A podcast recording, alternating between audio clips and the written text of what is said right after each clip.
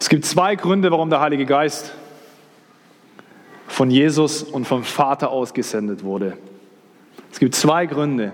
Jesus sagt, es ist euch nützlich, dass ich den Beistand senden werde. Es ist besser für euch, dass ich den Beistand senden werde. Warum? Was glaubt ihr, warum? Warum ist der Heilige Geist gekommen? Was sind Gründe? Hat jemand aufgepasst die letzten Wochen?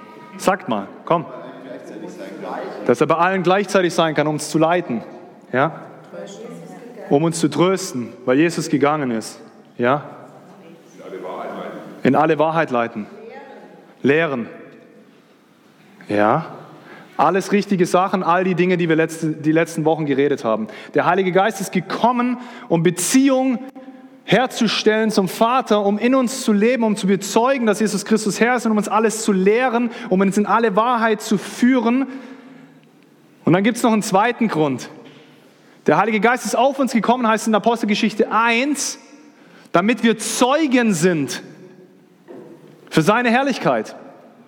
Er ist nicht nur gekommen für dich, er ist auch noch gekommen für dein Nebenan, für deinen Nachbarn, für deine Freunde, für deine Familie, für alle.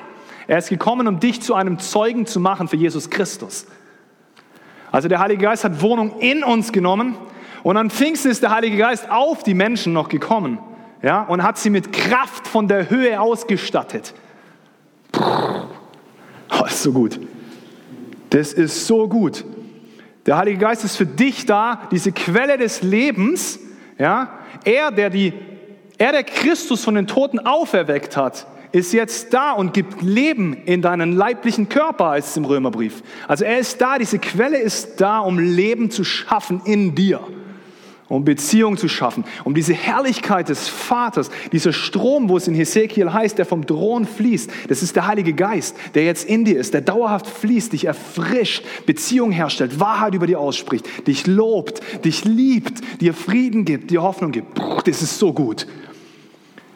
Aber nicht nur das, sondern, habe gerade schon zitiert, Apostelgeschichte 1, Vers 8, da heißt es, aber wenn der Heilige Geist auf euch kommt, und es ist Christus, der zu seinen Jüngern spricht, eine der letzten Sachen, die er zu ihnen sagt, wenn der Heilige Geist auf euch herabkommt, werdet ihr mit seiner Kraft ausgerüstet werden. Und das wird euch dazu befähigen, meine Zeugen zu sein. In Jerusalem, in ganz Judäa, und Samarien und überall sonst auf der Welt, selbst in den entferntesten Gegenden der Erde. Der Heilige Geist kommt auf euch und wird euch mit was ausrüsten? Mit Kraft von der Höhe. Wozu? Um euch zu befähigen, Zeugen zu sein. Und wo sollen sie Zeugen sein?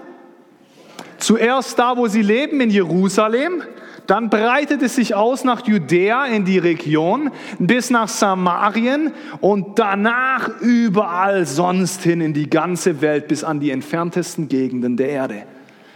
Ist übrigens, habe ich auch schon ab und zu mal erwähnt, damals passiert. Die erste Gemeinde hat innerhalb der Apostelgeschichte, und man kann ungefähr sagen, sagen Bibellehrer, dass ein Kapitel in der, in der Apostelgeschichte in etwa ein Jahr war. Okay? Heißt, die Apostelgeschichte hat wie viele Kapitel? Ich glaube 27 oder so. Ähm, am Ende der Apostelgeschichte waren es 27 Jahre später, nachdem der Heilige Geist in der Apostelgeschichte 2 gefallen ist. Und da heißt es, und sie predigten das Evangelium. Ich glaube sogar schon in Kapitel 18 ist es. Sie predigten das Evangelium bis ans Ende der Welt. Damalige Welt war das Römerreich. Diese zwölf Apostel, die 120, wo der Heilige Geist auf sie gefallen ist an dem Pfingsttag, haben innerhalb von 15 Jahren in etwa, lass es 20, 25 sein, aber innerhalb ihrer Lebensspanne waren die so stark mit Kraft befähigt, dass sie Zeugen waren bis ans Ende der Welt. Das ist so krass. Und wisst ihr, das war nicht nur für die Apostel. Das war für jeden von uns Er hat uns ausgestattet. Er hat dich, Silvia, ausgestattet mit Kraft von der Höhe. Dich, Daniel, mit Kraft von der Höhe. Unmögliches zu vollbringen, sein Zeuge zu sein. Er hat dir Kühnheit gegeben, das Evangelium weiterzugeben, zu bezeugen, dass Jesus Christus Herr ist. In deiner Familie, an deinem Arbeitsplatz, in deinem Umfeld, in deiner Nachbarschaft, da wo er dich souverän hingestellt hat. Du lebst dort, wo du lebst, weil Gott eines Tages entschieden hat, dich zu schaffen und dich genau dorthin zu setzen. Du wohnst in Altbach, weil Gott es wollte, Gisela. Du lebst in Ostfildern, weil Gott es wollte. Du lebst in Deutschland, weil Christus es wollte. Die Menschen, die in deinem Leben sind, sind in deinem Leben, weil Christus es wollte. Du bist in dieser Familie aufgewachsen, wo du aufgewachsen bist, weil Christus es wollte, weil er es vorherbestimmt hat. Ja, um zum einen dich zu segnen oder bei manchen war es vielleicht auch kein Segen in der Familie, wo ihr aufgewachsen seid und ihr hattet eine harte Zeit. Aber Christus ist gekommen, um Dinge wiederherzustellen und hat dich jetzt, weil du Jesus kennst und das Privileg hast, ihn kennengelernt zu haben, dich damit ausgestattet, sein Zeuge zu sein. Er hat uns einen Auftrag gegeben. Nicht irgendjemand. Es heißt nicht, die Evangelisten haben den Auftrag gekriegt, das Evangelium zu predigen. Die Evangelisten sind dazu da, die Heiligen auszurüsten, das Evangelium zu predigen. Wir alle sollen es tun. Jeder einzelne von uns ist ein Jüngermacher. Du bist ein Jüngermacher. Deswegen kam die Kraft von der Höhe. Ja, erstmal für uns, damit wir Jesus hören und Gemeinschaft mit ihm haben und diese Liebe erleben dürfen. Und dann, damit wir nicht zu Hortern werden oder Hamstern und unsere Bäckchen voll essen, sondern diese Kraft weitergeben. Dazu bist du da. Nicht nur, aber es ist ein Teil, das ist ein Auftrag. Das ist der Auftrag, das ist der große Auftrag. Das ist dieser Missionsbefehl, den Christus seiner Gemeinde, seiner Braut, seinem Leib, dieser Heimat hier gegeben hat. Und das ist übrigens ein wunderschöner Prozess. Johannes 7, Vers 38, da heißt es, wenn jemand an mich glaubt, das ist einer der Lieblingsverse von der Karin Breukschau, das weiß ich. Wenn jemand an mich glaubt, werden aus seinem Inneren, wie es in der Schrift heißt, Ströme lebendigen Wassers fließen.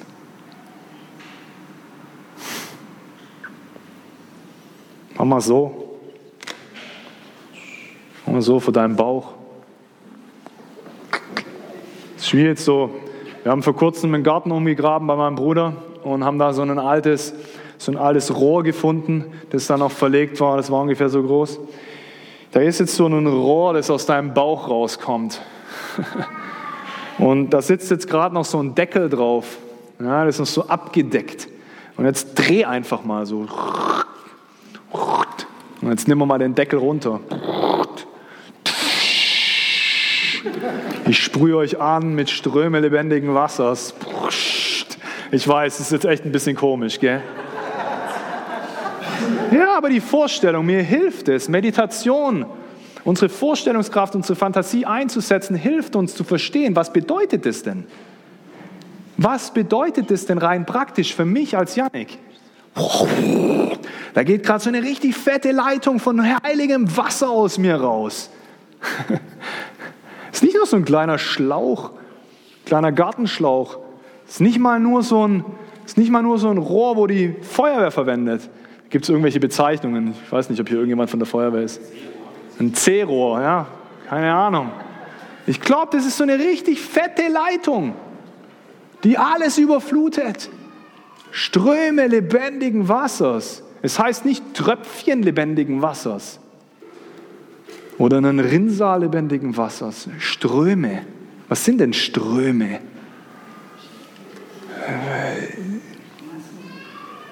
Der Strom Gottes fließt, lasst uns feiern und tanzen.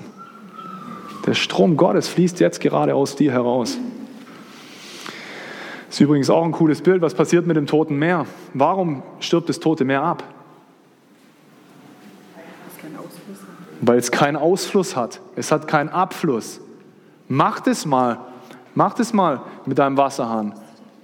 Ja? Mach mal den, wie heißt er denn, den Propfen rein und lass mal das, den Wasserhahn volllaufen und dann wasch mal deine Hände zwei, drei, vier Wochen nicht mehr und dann guck mal das Wasser an, wie das irgendwann aussieht. Das ist ekelhaft. Das Tote Meer ist tot, weil es konstant einen Fluss hat, das reinfließt. Der Jordan fließt konstant rein in das Tote Meer. Nährt das Tote Meer mit neuem Wasser, aber das versalzt immer mehr, weil es nicht rausfließt, weil die Rückstände zurückbleiben im Toten Meer. Deswegen heißt Totes Meer, das ist tot. Wir sterben ab, wenn wir den Fluss nicht fließen lassen. Dann hortest du konstant, wirst immer fetter im Geist ja? Aber es tut dir nicht gut. Du bist dazu geboren, weiterzugeben und ein Segen zu sein und diesen Strom fließen zu lassen, diese Leitung aufzumachen. Kannst du mal machen, so als praktische Übung jeden Morgen, wenn du aufstehst. Dreh mal wieder die Leitung aus. Ist übrigens auch gut für dich, ja, weil du kriegst neues Wasser konstant dann. Dann fließt wieder neues Wasser, nicht das Abgestandene in der Leitung. Versteht ihr?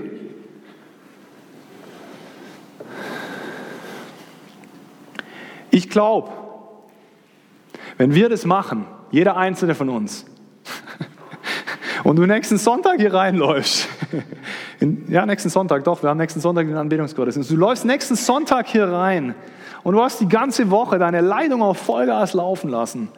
Und das machen wir alle. Boah, hey, da geht's ab. Da fließt die Herrlichkeit des Herrn, multipliziert sich. Es ist immer ziemlich cool, wenn man das sieht, wenn so verschiedene Flüsse zusammenfließen. Es wird immer mehr und immer mehr und irgendwann wird es zu einem reißenden Fluss. Ja, die Kirsch fließt in den Neckar rein und der Neckar wird noch größer und der Neckar fließt irgendwann in den Rhein rein und der Rhein ist ein Riesenfluss und fließt dann ins Meer. Wenn wir zusammenkommen, wenn wir diese Leitungen zusammenbringen, wenn ich das mit dem Rolf zusammen mache, dann haben wir danach schon noch ein größeres Ding und da kommt noch mehr Druck und da fließt Herrlichkeit vom Himmel herab. Sein Segen. Wenn wir das machen, dann glaube ich, dass wir hier ein Haus etablieren, wo Gottes Gegenwart zu Hause ist. Und dann kann es sein, dass du kommst und du hattest eine harte Woche hinter dir. Ja, und es hat nicht so ganz funktioniert und du hast Rückschläge erlebt und da waren irgendwelche Staudämme, die der Feind versucht hat, in diesen Strom hinein aufzubauen, um Dinge zu blockieren, dass kein Leben fließen kann. Aber dann kommst du und hat die Silvia neben dir ihre Standleitung komplett aufgemacht und dann bombt es gegen den Staudamm dagegen und reißt den Staudamm ein. Ganzen Blockaden werden weggeschwemmt. Und vielleicht reicht es noch nicht, dass Silvia ihre Standleitung. Dann kommt der Rolf dazu und haut sein Ding auch noch rein. Und dann kommt der Jürgen und es bricht durch. Segen fließt, Herrlichkeit kommt.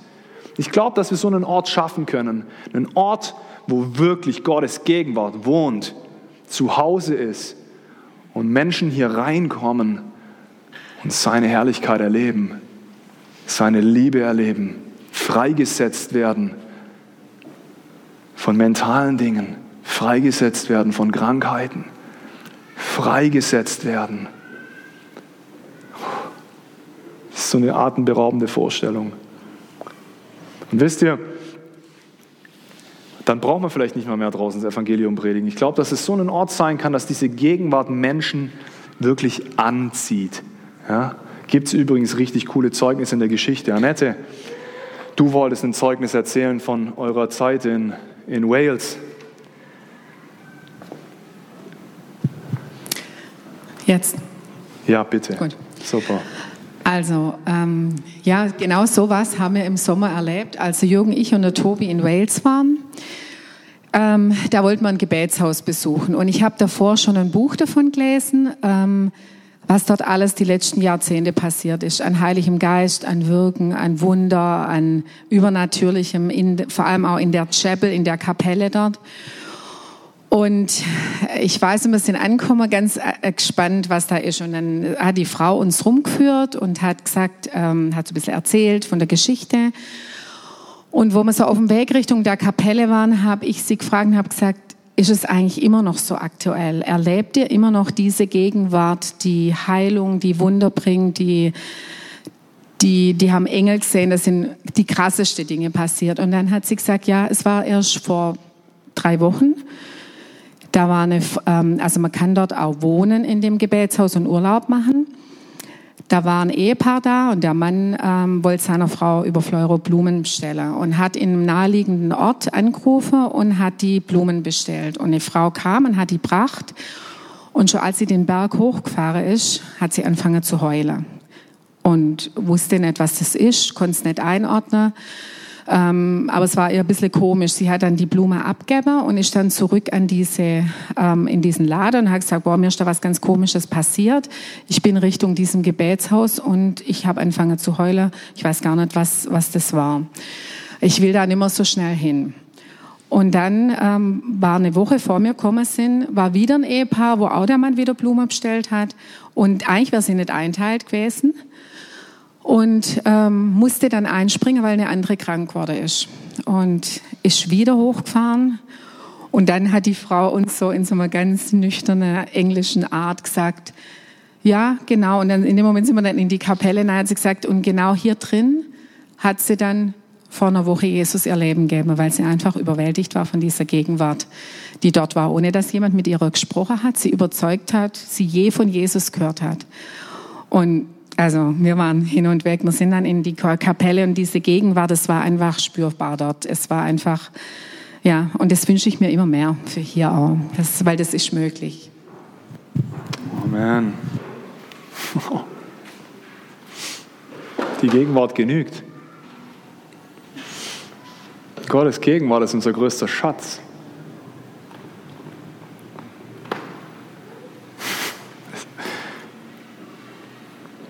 Danke, Jesus. Danke für dieses Leben von dieser Frau. Danke, Jesus, was du dort in Wales tust. Tu es wieder hier. Helf uns dabei, lehr uns das, wie wir so einen Ort schaffen, wo du deinen Kopf niederlegst, wo du dich wohlfühlst, Jesus. Lass mein Leben so ein Ort sein. Lass unser Leben als Gemeinde so ein Ort sein Danke, Vater. Komm, Heiliger Geist. Auch wenn du schon da bist. Wir heißen dich trotzdem willkommen. Deine Herrlichkeit. Wir ehren deine Gegenwart, Jesus.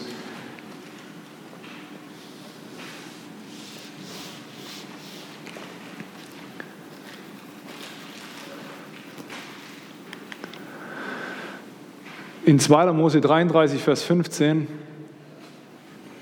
nachdem Mose auf dem Berg war, ging der Lärm im Lager der Israeliten los.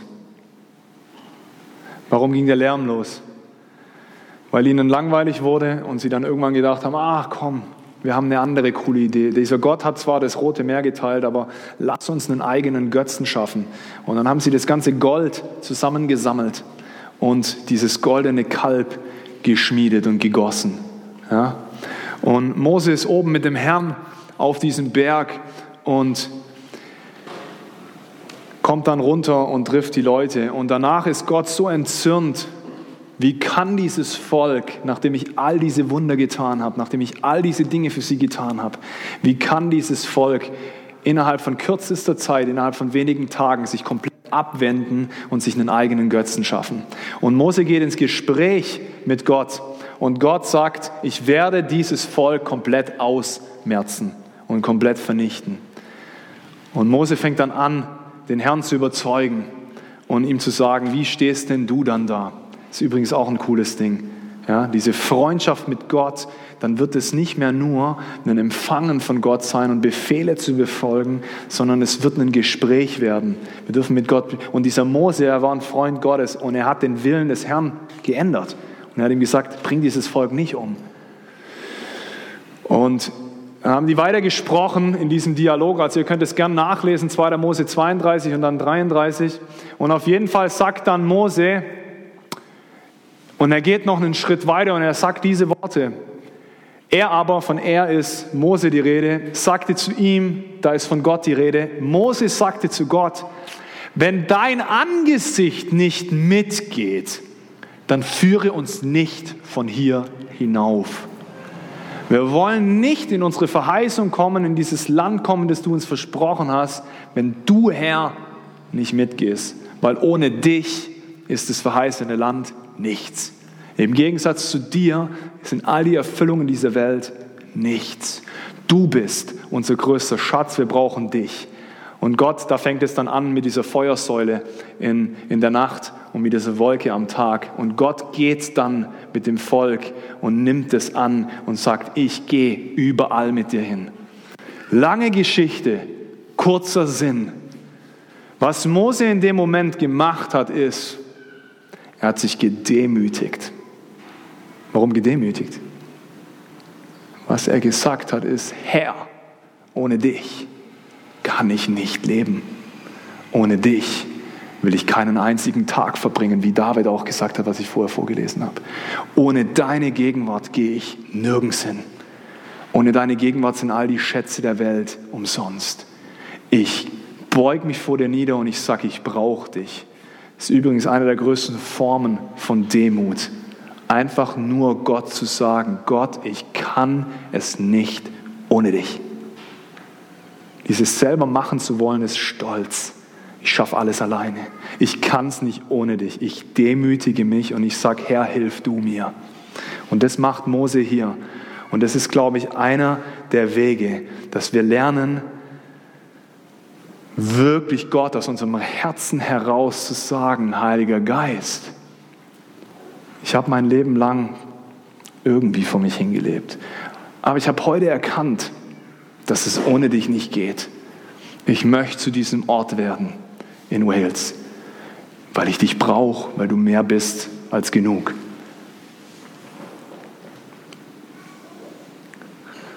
Ich habe mich die Woche dann mit Annette ein bisschen unterhalten und sie hatte dann noch ein, anderes cooles Zeugnis, wo sie erzählt hat. Ende der 90er Jahre gab es eine Erweckung in Florida, das Brownsville Revival hieß es. Pensacola heißt die Stadt. Da ist Erweckung ausgebrochen, das ging ungefähr sieben bis acht Jahre. Erweckung ist immer so ein hochgestochenes Wort. Was dort passiert ist, ist, in dieser Zeit sind mehrere Millionen Menschen zum Glauben gekommen. In diesem Ort. Aber das geht zurück auf eine einzige Sache. An diesem Ort war Gottes Gegenwart so stark präsent. Da war so eine starke Herrlichkeit, dass Menschen wirklich ihn erkannt haben ja, dass ihr Leben radikal verändert wurde, dass sie freigesetzt wurden, als sie in diesen Raum gelaufen sind, ja, dass Gottes Freude über sie kam und sie anfangen mussten zu lachen. Da gibt es Zeugnisse, das kann man sich nicht vorstellen, das ist unglaublich. Da gab es Lkw-Fahrer, die sind plötzlich auf dem Parkplatz von dieser Gemeinde gelandet, konnten sich nicht erklären, wie sie da hingekommen sind. Manche von ihnen haben gesagt, sie sind da hingefahren, weil wie ein riesiger Lichtstrahl in den Himmel gestrahlt hat. Die hatten dort keine Scheinwerfer aufgebaut. Gottes Herrlichkeit hat im Natürlichen gescheint und es hat die Menschen angezogen. Und diese Lkw-Fahrer haben ihre Lkws auf dem Parkplatz abgestellt, sind reingelaufen und da war so stark Gottes Gegenwart, dass sie direkt ihre Sünden erkannt haben und ihr Leben Jesus übergeben haben. So krass. Das ist so ein Video angeschaut, wo ein Mann ein Zeugnis nach dem anderen erzählt. Das ist unglaublich. Hat er erzählt davon, dass so Playboy Bunnies, ja, eine komplette Gruppe von Playboy Bunnies in der Stadt gelandet sind und dann den Taxifahrer gefragt haben, Taxifahrer, fahr uns dorthin, wo am meisten hier in der Stadt abgeht. Und dann hat der Taxifahrer sie zu dieser Gemeinde gefahren. Selber gar nicht gläubig gewesen. Fährt die zu der Gemeinde, die sagen, ja, wo sind wir denn hier gelandet, was ist denn das hier? Dann sagt er, ah ja, das ist der Ort, wo hier in dieser Stadt am meisten abgeht. Diese Gemeinde war dafür bekannt, dass dort am meisten Leben war und am meisten abgegangen ist. Und diese Frauen sind dann da reingegangen und jeder einzelne von ihnen hat Gottes Herrlichkeit und Gottes Gegenwart erlebt und hat sein Leben an diesem Tag ihm gegeben. Unglaublich. Da gibt es noch einen Bericht, das habe ich dann auch gesehen, von einem Polizeischeriff von dieser Region, wo diese Gemeinde war. Und dieser Sheriff erzählt, dass in, in diesen Jahren von dieser Erweckung die Kriminalitätsrate radikal ganz stark in diesem ganzen Stadtteil nach unten gegangen ist. Da gab es plötzlich kaum mehr Drogenkonsum. Prostitution gab es nicht mehr. Diese Herrlichkeit von dieser Gemeinde Nicht von dieser Gemeinde, aber von Gottes Geist, von Gott, der sich dort gelagert hat. Das hat so ausgestrahlt in die Stadt rein, ohne dass sie groß was gemacht haben. Diese Gegenwart hat angefangen, Menschen zu verändern, die Region zu verändern. Gott will dasselbe hier tun. Nicht, weil wir besonders cool sind. Gott will das bei jeder Gemeinde tun. Gott möchte das in jedem einzelnen Leben tun. Sonst wäre er nicht gekommen und hätte Wohnung in dir genommen. Die Frage ist, schöpfen wir dieses Potenzial aus? Und nicht nur schöpfen wir das Potenzial aus, sondern sind wir bereit, den Preis zu bezahlen, den es kostet, dass so eine Gegenwart kommt. Das ist nicht umsonst. Demütigen wir uns wie Mose und realisieren, ich brauche ihn. Wer von euch will mehr erleben von seiner Herrlichkeit? Hebt mal eure Hand, falls ihr das wollt. Das ist ein gutes Zeichen.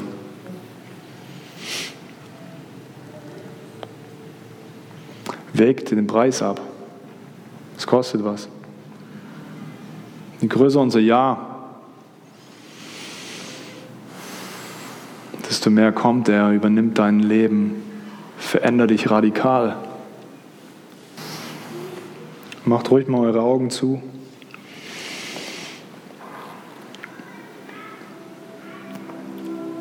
Und wisst ihr, das muss nicht immer. Oft, oft fängt dieses Ja, das wir ihm geben, mit ganz praktischen kleinen Schritten an. Okay, was heißt es denn jetzt für mich morgen, wenn ich die Woche starte? Ganz praktisch. Heißt es für mich, ich stehe eine Viertelstunde früher auf, bevor ich in die Arbeit gehe und nehme mir Zeit mit ihm.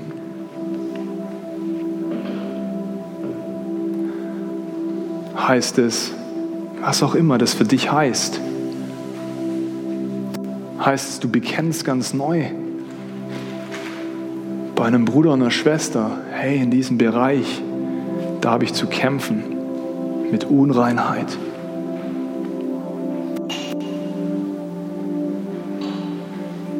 Oder mit irgendwelchen anderen Dingen. Egal, was das heißt für dich. Das Wichtige ist, was sagt der Heilige Geist jetzt gerade? Was ruft er hervor?